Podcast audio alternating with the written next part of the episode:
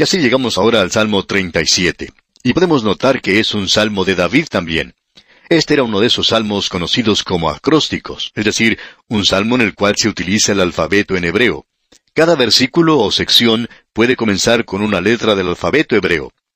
Usted puede notar que este salmo tiene unos 40 versículos y puede utilizar cada letra del alfabeto hebreo, comenzando con Aleph, Bet, Gimel, Dalet, etc., hasta el final. Y nosotros tenemos lo mismo en la actualidad. Esa es la manera en que enseñamos a los niños. Recuerdo que cuando era pequeño tenía un libro en el cual podía aprender las letras del alfabeto.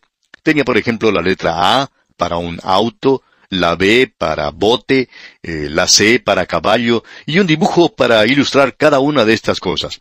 Esa es la manera como comenzábamos a aprender el abecedario. Pues bien, eso es lo que uno tiene aquí en este salmo, y es un salmo que ha sido de una gran bendición al pueblo de Dios a través de las edades, y muy a menudo se aplica erróneamente. Notemos lo que dicen los versículos uno y dos, los primeros dos versículos. No te impacientes a causa de los malignos, ni tengas envidia de los que hacen iniquidad, porque como hierba serán pronto cortados, y como la hierba verde se secarán. Esto es algo que aparentemente molestaba a David mucho, y también lo encontraremos más adelante mencionado por otro salmista en el Salmo 73, un salmo de Asaf. Él tuvo que enfrentar este problema tan perplejo, digamos de paso. La razón que uno hay aquí, y especialmente en el Antiguo Testamento, es que Dios prometía a los creyentes en ese entonces prosperidad material. Él no ha prometido eso a los creyentes en la actualidad. Nuestra esperanza no se encuentra en esta tierra. La esperanza de Israel estaba en esta tierra. Por tanto, cuando el hombre de aquel entonces, de aquel día, miraba a su alrededor y observaba que los malvados prosperaban, podía ver que un hombre malo recogía una gran cosecha de sus campos, que la lluvia caía sobre su sembrado, y más adelante uno podía ver que el hombre justo estaba pasando por serias dificultades. Y eso era bastante difícil para el hombre de Dios, comprender lo que estaba ocurriendo. David observaba eso y él llegó a la misma conclusión a la que llegó Asaf. Y usted puede apreciar eso si lee el Salmo 73, pero no lo vamos a hacer en esta oportunidad. Pero Asaf dijo que él vio lo que ocurriría al final, que los malvados serían cortados, y aquí se nos dice que a ellos les pasará lo que les sucede a la hierba. Hace muchos años atrás, había personas que se preguntaban por qué Dios permitía a Hitler hacer lo que estaba haciendo. Él casi triunfa en la Segunda Guerra Mundial. ¿Por qué permite Dios que aparezcan personas así? Pero hoy nos podemos preguntar, ¿dónde están esas personas en el presente? Simplemente tenemos que darle tiempo a Dios. Él tratará con ellos. Lo que uno necesita considerar es el final de los malvados. Aquí Él nos está diciendo lo que tenemos que hacer si esto es un problema que nos molesta. Hay varias cosas que uno puede hacer si quiere resolver este problema. Leamos el versículo tres ahora. Confía en Jehová y haz el bien, y habitarás en la tierra, y te apacentarás de la verdad. Esta es una promesa al pueblo terrenal de Dios. Dios le dice a ellos, ustedes no necesitan preocuparse en cuanto al malvado. Confíen en el Señor y Él les cuidará. Luego en el versículo cuatro leemos, Deleítate a sí mismo en Jehová, y Él te concederá las peticiones de tu corazón. Y amigo oyente, eso es para ellos, y lo es también para nosotros en el presente. Ahora yo no sé si Él le va a dar algo a usted que sea material. Tampoco estoy seguro de que Él eh, lo bendecirá en sus negocios. Pero debo decir lo siguiente. Él ya lo ha bendecido a usted con bendiciones espirituales, y Él permitirá que le lleguen a usted lluvias de bendiciones espirituales tan grandes como las que pueda soportar. ¿Y qué es lo que tenemos que hacer entonces? Bueno, aquí dice, deleítate a sí mismo en Jehová. Eso es lo que debemos hacer. En el versículo cinco encontramos algo más. Encomienda a Jehová tu camino y confía en él, y él hará. Hay muchos creyentes en la actualidad que están criticando, están hallando faltas con Dios, amigo oyente. Ellos no han encomendado su camino al Señor. Aquí dice, confía en Él y Él hará. Dele tiempo a Dios, amigo oyente. Él obrará las cosas en su vida. Dios es bueno. Usted sabe que los perdidos tienen la idea de que Dios es terrible. Usted puede observar los ídolos que ellos tienen. Son espantosos. Y hay muchas personas en la actualidad, algunos creyentes, que no creen que Dios es muy bueno, que es una especie de... Eh, de tirano, de villano. Él no se volverá contra usted, amigo oyente. Él nunca hará eso. Él es su amigo. Él le ama y quiere salvarle. Pero usted tiene que encomendar su camino a Él. Usted puede darse cuenta de eso. Bien, eso no es todo. En la primera parte del versículo 7 de este Salmo 37 leemos, Guarda silencio ante Jehová y espera en él. Simplemente descanse en el Señor. Qué maravilloso es poder descansar en él. En la segunda parte del versículo 7 leemos, No te alteres con motivo del que prospera en su camino, por el hombre que hace maldades. No permita que eso le moleste a usted en nada, amigo oyente. Luego en el versículo 8 dice, Deja la ira y desecha el enojo. No se ponga demasiado tenso, deja la ira y desecha el enojo. En otras palabras, no pierda la paciencia, no se turbe, no esté demasiado ansioso. Y en la segunda parte de este versículo ocho continúa, No te excites en manera alguna a hacer lo malo. No piense que usted puede salirse con la suya, amigo oyente. Si usted es su hijo, es decir, un hijo de Dios, usted se crea verdaderos problemas y trata de escapar de lo que merece. Pasamos ahora al versículo nueve.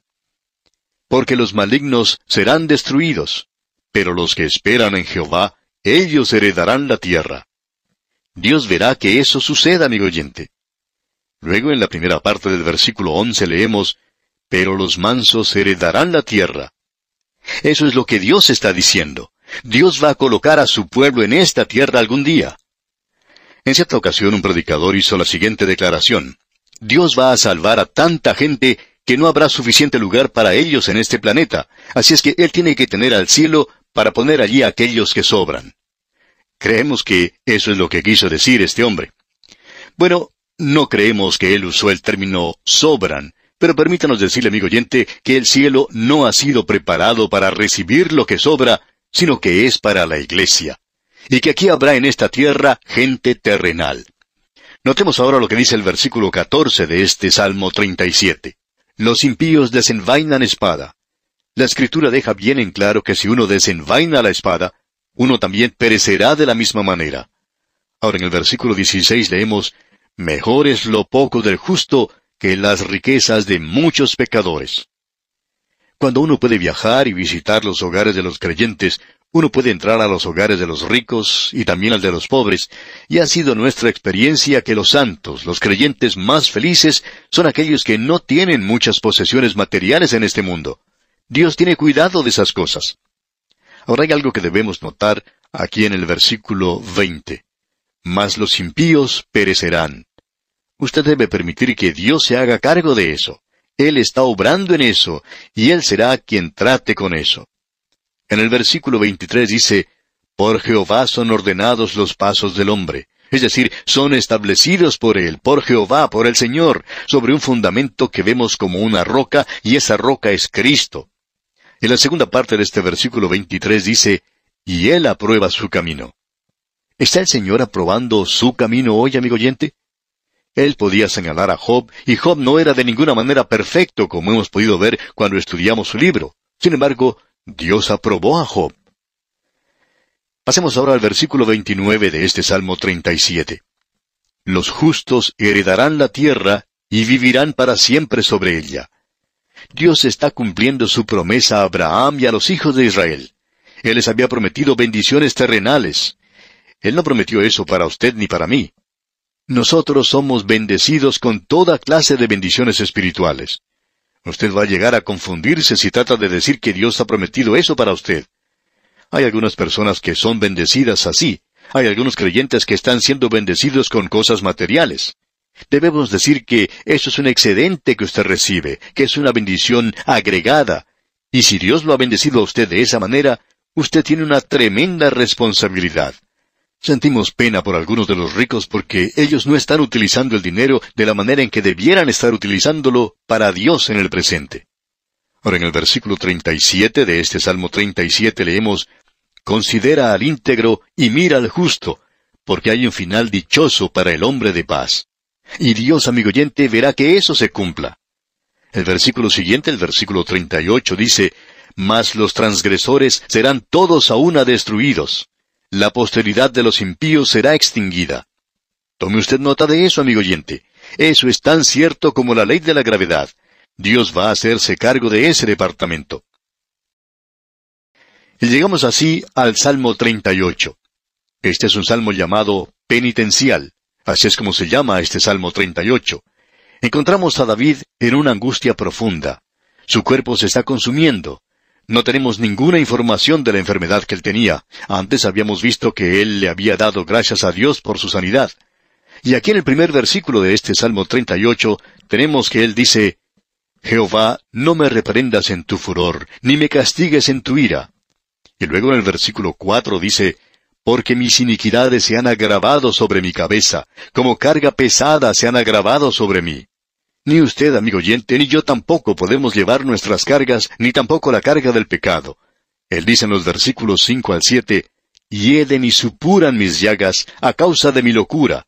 Estoy encorvado, estoy humillado en gran manera, ando enlutado todo el día, porque mis lomos están llenos de ardor y nada hay sano en mi carne. En cierta ocasión, un médico al leer este salmo, expresó que hay muchas personas que creen que David tenía una enfermedad venérea.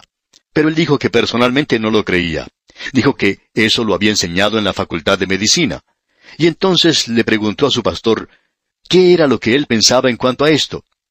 Pues bien, le respondió el pastor, no creemos que David se hallaba sufriendo de esa enfermedad, y pensamos que el Señor Jesucristo tampoco tenía todas las enfermedades. Y amigo oyente, estamos de acuerdo con esa respuesta porque hay personas hoy en día que piensan que el Señor Jesús llevó todos nuestros pecados también y que Él tenía nuestras enfermedades, pero debemos decir que eso no es cierto. En su nacimiento era santo lo que se había concebido.